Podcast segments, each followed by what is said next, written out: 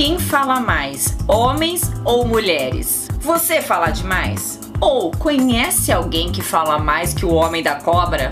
E por que será que falamos tanto? Eu sou Fernanda de Moraes e se você quiser saber mais sobre esse assunto, fica comigo até o final. E já aproveita para se inscrever e marcar aqui algum amigo que fala pelos cotovelos. Falar demais não é sinônimo de falar bem. Fato.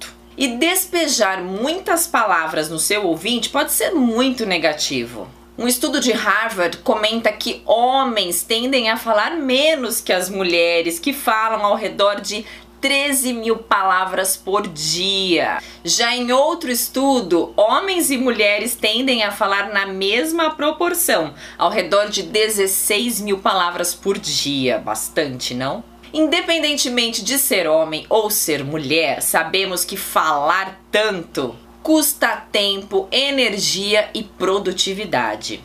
Pessoas que não percebem isso e não têm a curiosidade de ouvir o que o outro tem a dizer tendem a parecer mais egocêntricas ou até nervosas.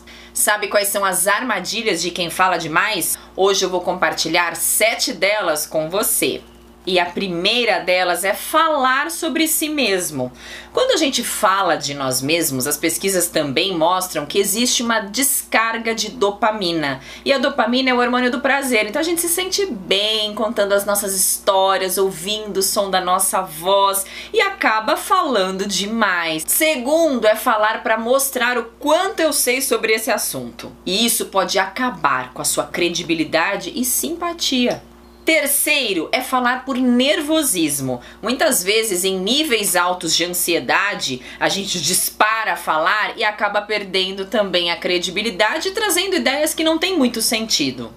Quarto, falar para impedir com que o outro fale. Muitas vezes você quer meio que excluir aquela pessoa que vai trazer um comentário negativo ou que vai falar sobre um assunto que você não quer e você dispara emendando uma história na outra.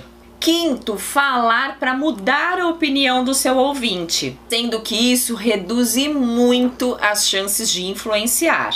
Sexto, falar para pensar. Enquanto alguns planejam a fala antes de expor, outros precisam falar aquilo que pretendem para se organizar.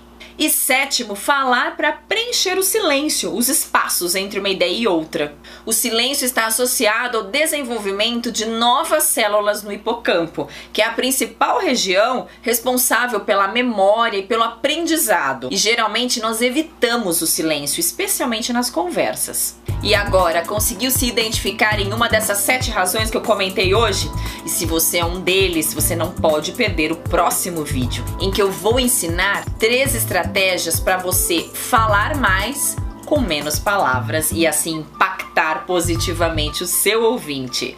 Te espero, um forte abraço e até lá!